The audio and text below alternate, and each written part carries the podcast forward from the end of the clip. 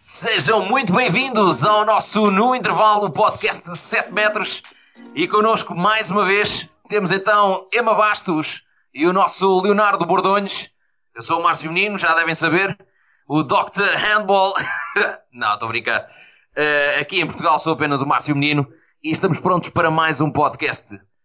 Hoje vamos fazer aqui um pequeno resumo sobre a PO1, a primeira divisão, Handball 1 e também sobre a PO9, a primeira divisão de handball feminino. E Leonardo, queres começar tu primeiro? A fazer aqui Acho... um pequeno resumo do que é que se passou neste final da época? Acho que posso começar. Eh, portanto, na primeira divisão masculina tivemos o Porto a sagrar-se campeão. Conseguiu travar o tricampeonato do Sporting. Numa fase final um pouco atípica, digamos que o Porto conseguiu manter o, o nível e sagrar-se campeão. E na, na, primeira divisão feminina tivemos o Colégio de Gaia a bater o Madeira Sado, que era o campeão do título. Tinha vindo uma época absolutamente incrível. E o Colégio de Gaia chegou, viu e venceu. Acho que podemos dizer isto. É verdade, é verdade. E ainda fez a dobradinha. E ainda fez a dobradinha, tal como o Porto. Ambos a fazerem então a dobradinha, a ganhar também a taça de Portugal. Emma, este P1, alguma surpresa? Foi algo que já estava expectável quando da, da primeira fase? Ali naquela divisão de pontos que depois se faz aqui a meio. O que é que achas?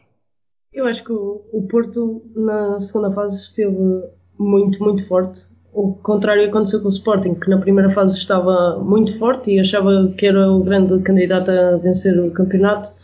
Mas ao contrário do que aconteceu nessa primeira fase, na segunda fase o Sporting quebrou muito, também devido provavelmente aos jogos que teve da Champions quebrou e a segunda fase foi má para o Sporting, foi quando o Sporting caiu. Eu vi uma estatística que o Sporting na primeira fase ganha 90 e qualquer coisa por cento dos jogos e na segunda fase ganha um pouco mais de 50% dos jogos, o que é muito mau para quem quer ser campeão. Portanto, acho que o Porto aproveitou muito bem isso e mereceu o campeonato. Sim, um Porto que, se formos a ver pelo início da temporada, nem começou assim muito bem, ainda com a equipa a tentar reunir ali as ideias do, do Magnus mas que, como disse, e, bem, acaba a temporada em alta uh, e praticamente a limpar, limpar salvo seja, uh, tudo quanto era troféu para, para ganhar, porque além de ter participado aqui na competição, aqui em Portugal, foi também lá fora a EHF Cup à final, que deu uma sensação que caso não tivessem tão nervosos que muito provavelmente chegariam à final contra o Kiel e, e seria espetacular para Portugal o facto de chegarem à final da EHF Cup contra o Kiel.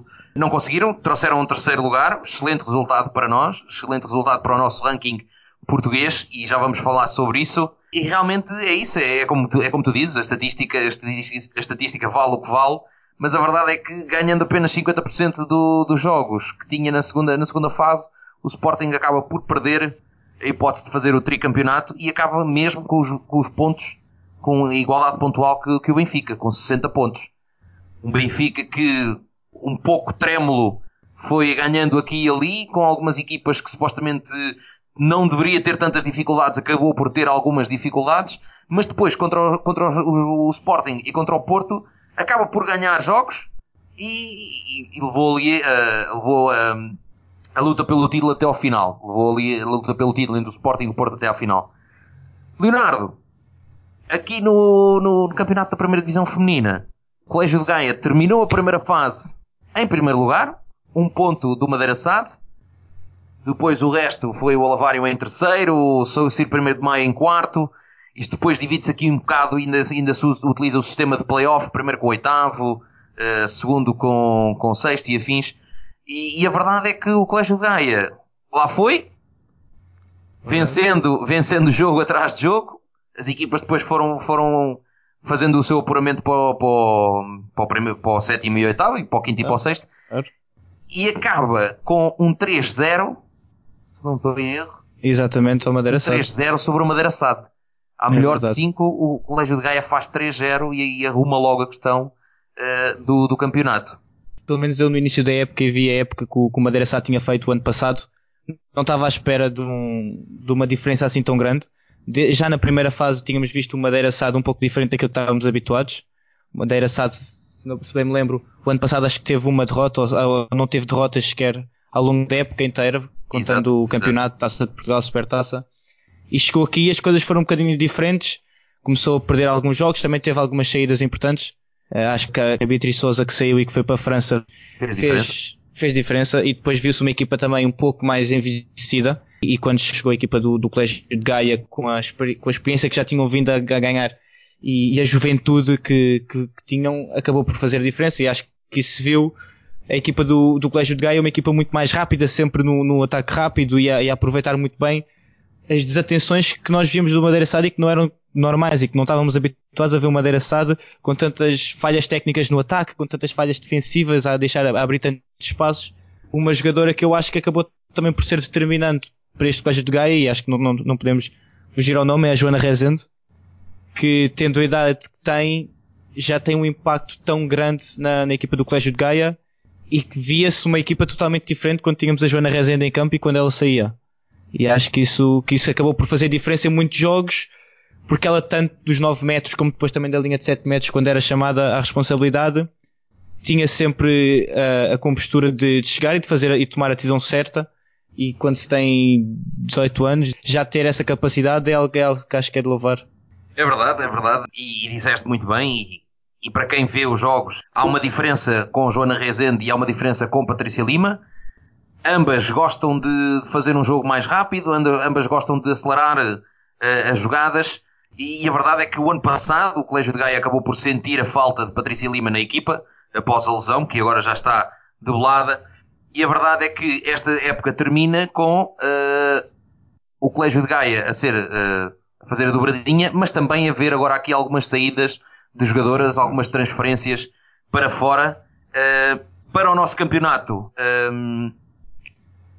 para nós será infelizmente, porque deixamos de as ver regularmente, mas uh, para o crescimento tanto da seleção como também para o crescimento das atletas, uh, acho que é de louvar, é de louvar o facto de elas irem experimentar outros campeonatos e, e, e algo mais competitivo, ehm, de maneira que também elas possam evoluir e possam, e possam tornar-se melhores.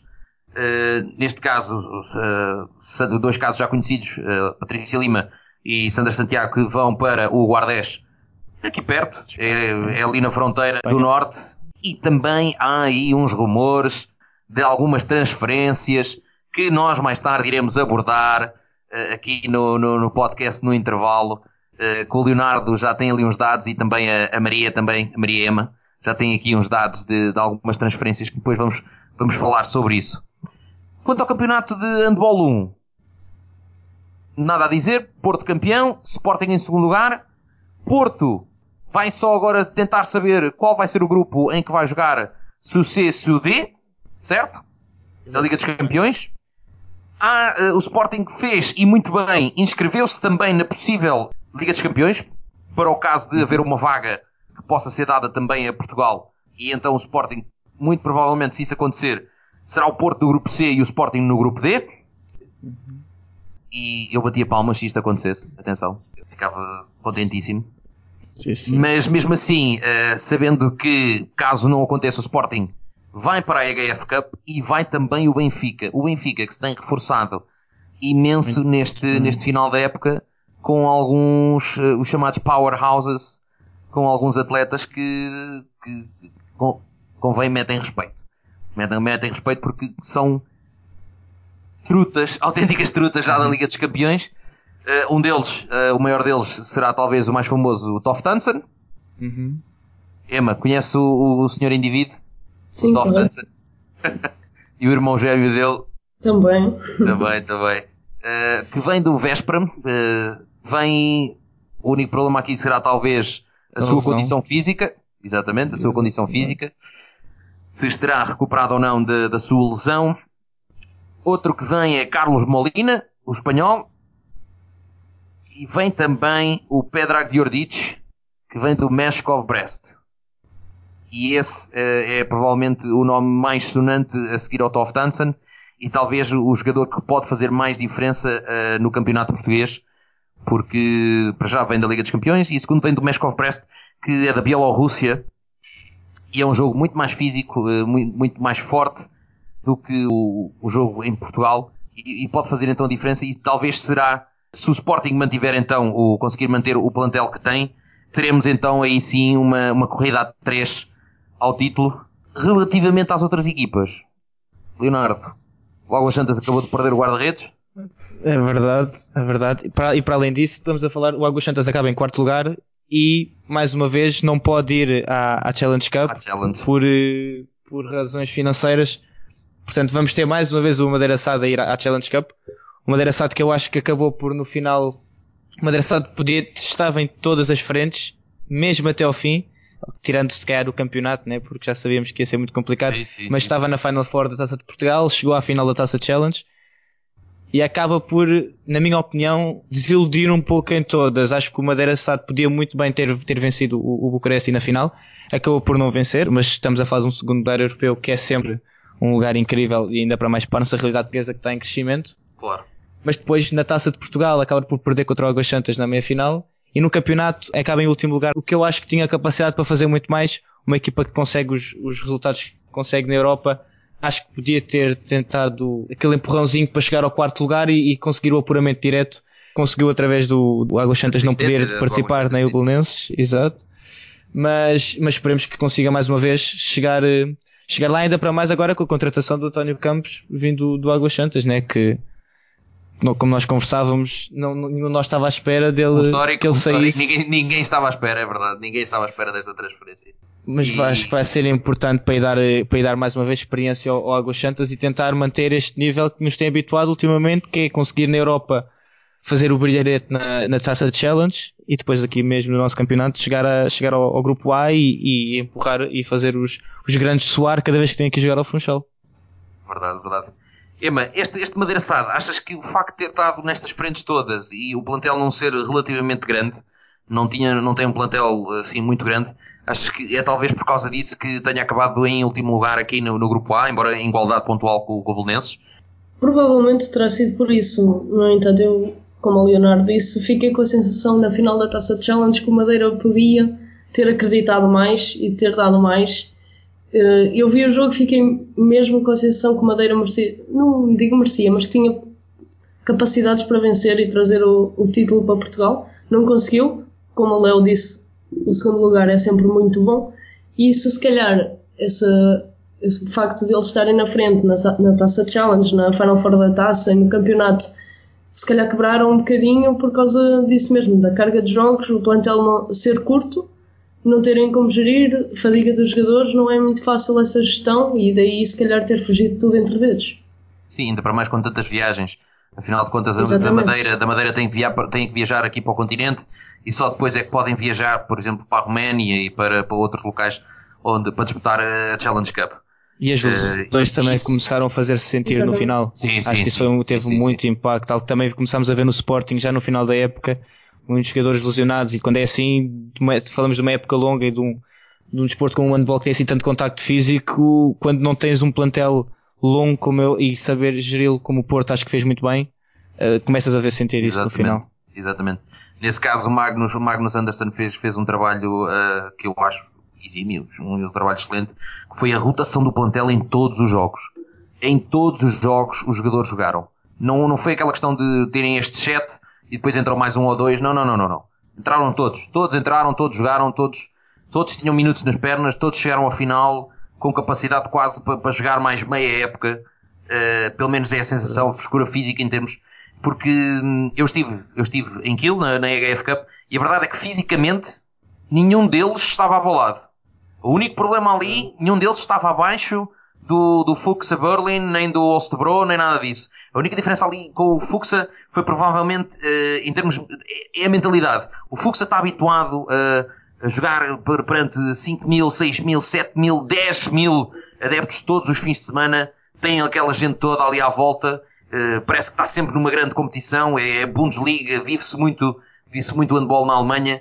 Nesses casos, e o Porto se calhar acusou ali hum, o nervosismo de- e o facto de ser a primeira vez que chegava ali àquela Final Four da- da- Aquinet e a Jeff Cup e então eh, e depois viu-se viu-se no, no jogo assim com o Ostro muito mais calmos mais clarividentes já pensavam muito melhor muito mais rápidos a, a reagir muito eh, lá está é, é a diferença é, é aquele bloqueio às vezes pequenino mental, que felizmente na seleção deixámos de ter, e isso foi prova, o facto da vitória com a França, aquele bloqueio mental que nós deixámos de ter, e, espero que continue assim, que deixemos de ter esse bloqueio mental, de, de, de, dizer, ah, mas eles são muito mais fortes. Não, não são. Eles são iguais a nós. Quando bate, dói, dói igual. A única diferença é que eles escondem bem e nós, às vezes, não escondemos tão bem. Uh, mas uh, realmente é isso, é como, tu, como estava a dizer, o Porto fez uma rotação de plantel que lhe permitiu chegar fresco ao final da temporada e, e conseguir o campeonato e também a taça. O Sporting, uh, muito provavelmente duas ou três peças que podem vir a sair e que terá de as colmatar, terá de, de, de, de arranjar jogadores para elas. Muito, por exemplo, o Cláudio Pedroso que, que já saiu, vão ter que arranjar outro lateral direito. Uh, Pedro Solha, que também acabou por Pedro Solha também saiu, exatamente. O caso do Chufa, que também parece que vai sair. Uh, e vão ficar só com um ponta direito, que é o Guinoea. Uh, vamos ver, vamos ver o que é que, o que, é que vai acontecer com, com o Sporting. O Benfica, a meu ver, um, com as saídas que teve do Ales, entre outros, penso que provavelmente precisará de outro guarda-redes, porque tem Ristovski e, e Miguel Espinha e agora vem o Capo de Vil, ou seja, Sim. Capo de Vil está comatado então o guarda-redes. Uh, ponta esquerdo, muito provavelmente, para, para rodar, para conseguir para, para, estar em todas as competições e não acontecer o facto de estar sempre a jogar com o mesmo ponta esquerdo ou, ou, ou durante muito tempo o mesmo ponta esquerdo. Uh, vamos ver, vamos ver o que, que, vai acontecer. Quanto às outras equipas, é, é uma infelicidade o que acontece com o Águas Santas e o treinador veio fazer um comunicado oficial, oficial na sua página, atenção, não é oficial do Águas Santas, mas sim um comunicado dele, em que ele explica que um, a direção, a equipa técnica e os jogadores reuniram-se reuniram-se e acharam por bem não comprometer os próximos 10 anos do Águas Santas. O que é que isso significa? A tal não participação na Challenge Cup. Preferiram então uh, abdicar dessa vaga na Challenge Cup e, e então não, uh, não, não darem cabo do, dos próximos 10 anos do Águas Santas para que eles possam continuar o excelente trabalho que estão a fazer, nomeadamente em termos de formação e com provas dadas. Acaba de ir já, um deles acaba já de assinar pelo Sporting e nós aqui no Centro Metros. Exatamente, no Salto Metros também, aqui o conhecemos bem. E, e, a verdade é essa: é que uh, vamos ver aqui no próximo mês muitas mexidas, uh, muitas entradas e saídas nestas equipas da Handball 1 e pronto. E é esperar. Relativamente uh, ao campeonato de, da primeira divisão feminina, já há mexidas, já, já temos as duas saídas do, do, do, da Patrícia Lima e também da Sandra Santiago, mas também do Alavário, a Carolina Silva que acaba de sair do Alavário e assinou pelo Madeira SAD. Madeira SAD uh, aqui a mostrar que uh, está pronto a investir, pronto a investir e a buscar jovens talentos, porque Carolina, Carolina Silva ainda é jovem, e, e a mostrar que está, está disposto a investir para recuperar então o título perdido para o, para o, Colégio de Gaia. E é interessante que nos últimos três anos tem sido sempre assim. Tem sido, nos últimos três, quatro anos, tem sido Madraçado, Colégio de Gaia, Madraçado, Colégio de Gaia. O Olavário, que durante a altura em que estava lá o atual selecionador Ulisses, foi claramente supremo, vencendo dois campeonatos seguidos e sem qualquer discussão. Neste momento está aqui aqui não, não digo uma corda bamba, mas está, está em terceiro lugar, terceiro, quarto lugar, terceiro, quarto lugar. Uh, não sei se vão competir este ano pela, pela Challenge Cup também feminina. Uh, no entanto, o Ciro 1 de Maio já, uh, já indicou que sim, que vai, vai competir sim. na Challenge Cup. Muito provavelmente, e, e, sabendo das dificuldades que as equipas portuguesas têm neste, nesta questão, muito provavelmente vão abdicar das viagens e serão eles a organizar uma dupla jornada cá em Portugal, em que pronto, lá está, são negócios que se fazem com as outras equipas em que eles oferecem provavelmente a estadia e, e a alimentação e os outros pagam as viagens, as suas próprias viagens, e assim uh, acabamos por poupar bastante dinheiro e permite-nos continuar nesta, nesta questão da, da Challenge Cup, nas competições europeias. E vamos ver. Vamos ver o que faz então o Colégio de Gaia e penso que uh, vai sair também mais duas ou três atletas, não só do Gaia, mas também do Madeira Sade. Há aí uns rumores dos quais ainda não vou mencionar porque eu não sou essa pessoa, eu não pratico rumores. Ema, o que é que nós temos prontos uh, aqui por esta, por, esta, por esta questão da, da primeira divisão de um lado e do outro? Há aqui alguma coisa que já esteja específica? Antes de mais, parabéns, Ema. Acho que toda a gente deve saber.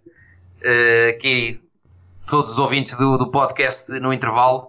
Queremos dar os nossos parabéns então à Emma porque vai trabalhar com o Sporting de Horta. Verdade. Parabéns. Obrigada. É um Podes ficar mais mim. contente do que isto, Emma, por amor de Deus. é um prazer para mim poder conciliar as minhas duas paixões, que é o handball e o trabalho de comunicação. E agradeço desde já ao Sporting Clube da Horta pela oportunidade e acredito que juntos vamos fazer um bom trabalho e gostava muito de ver esse tipo de trabalho a ser mais desenvolvido em todos os clubes em Portugal, porque tenho a certeza que isso ajuda o handball português a crescer aos olhos de quem está de fora.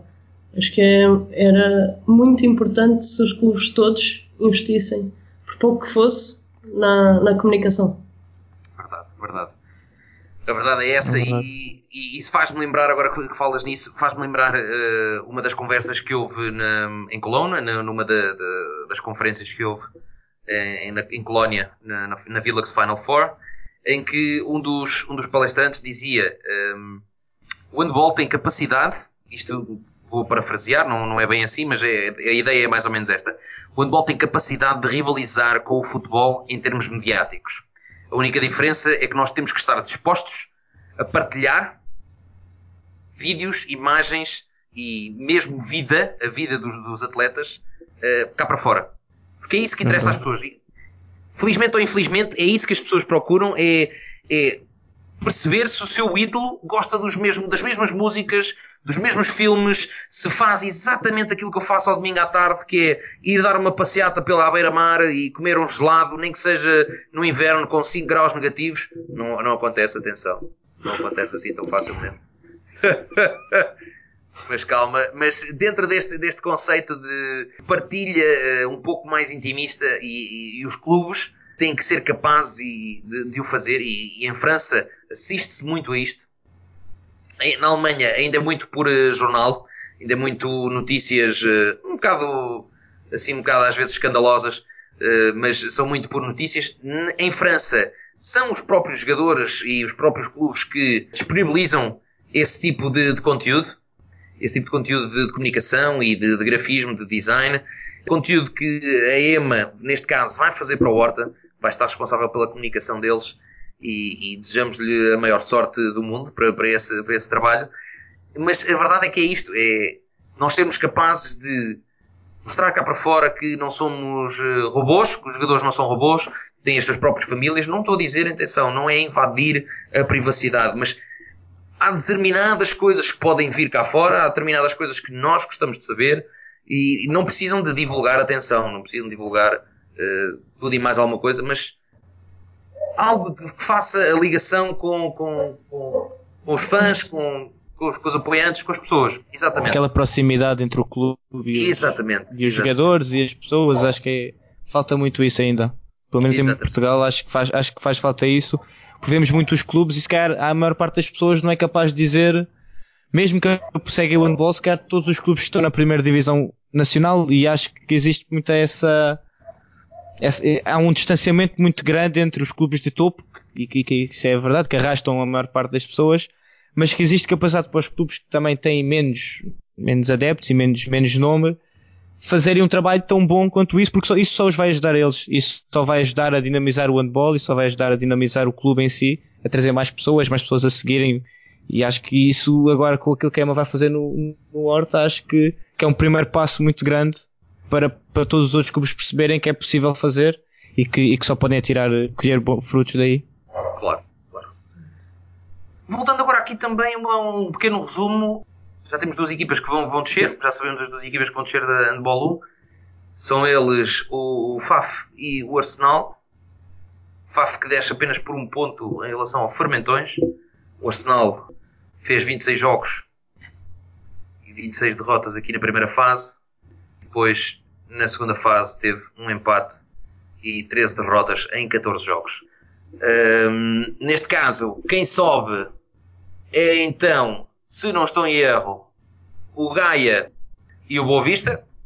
Boa Vista, um dos nomes fortes do, do futebol, mas também em handball, com muita história em handball e, e com alguns amigos que, que, estão na formação e muito provavelmente agora já estão no, no, nos séniores aqui a subirem então à primeira divisão e é com muito agrado que os vejo a subirem aqui ao Handball 1. E depois, nos femininos, temos então a subida do ABC e do Benfica. Dois históricos também do handball que fizeram as suas equipas femininas esta época, iniciaram esta época e que ao final de um ano estão a subir à primeira divisão de, de primeira divisão feminina de handball. E isto, atenção, decidido na última jornada, porque o Ilhavo estava lá. O Ilhavo terminou com 36 pontos, o Benfica com 38 e o ABC com 38, mas o Ilhavo até à última, até à última jornada esteve lá uh, para subir também ele, uh, intrometer-se aqui nesta disputa entre os dois grandes, os dois grandes, salvo seja. Uh, mas é assim, é o ABC, é o Benfica. O que é que, que, é que só aqui um pequeno à parte, o que é que vocês acham de, deste, deste, deste investimento? Uh, nós já tínhamos discutido isto, o facto de, de ser importante um, os clubes grandes também uh, começarem a fazer o, equipas de feminino, equipas de, de feminino para uh, o handball.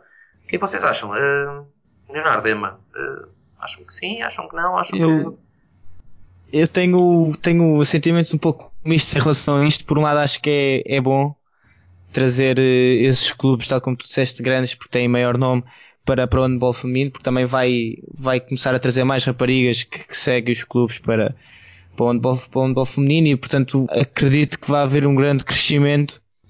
Mas por outro lado, tenho medo que se torne uma pequena cópia daquilo que assistimos na, na primeira divisão masculina, que temos três ou quatro clubes realmente muito fortes e que vamos ver, se calhar, agora depois Benfica e ABC a aumentarem ainda mais o investimento, a irem puxar a maior parte das jogadoras com, com maior qualidade para tentarem o título, tenho medo que comecemos a assistir a uma cópia exatamente daquilo que vimos na primeira divisão masculina na primeira divisão feminina.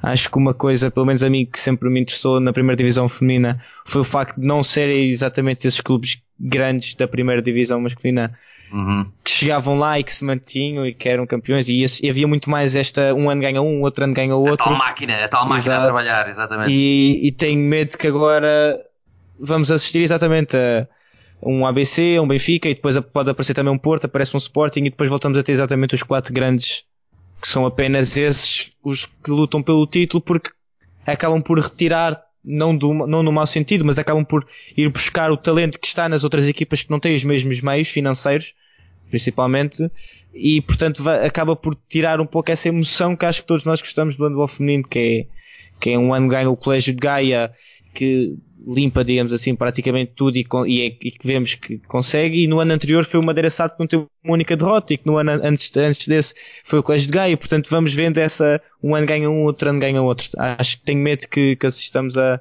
a uma perca de, certo, certo. de emoção.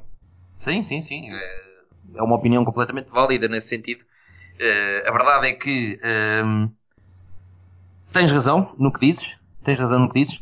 Eu espero que tal não aconteça mas, no entanto, a primeira parte de, do, do, que tu disseste é muito importante, que é os grandes nomes a surgirem na primeira divisão. O que é que isso implica? Implica que, muito provavelmente, e espero que sim, espero que sim, haja maior investimento por parte das empresas para apoiarem estas equipas, para terem o tal retorno, claro, porque ninguém dá nada de borla, ninguém dá nada só porque sim, mas que tenham um retorno, mas que esta, estas empresas investam e para que hum, deixemos este.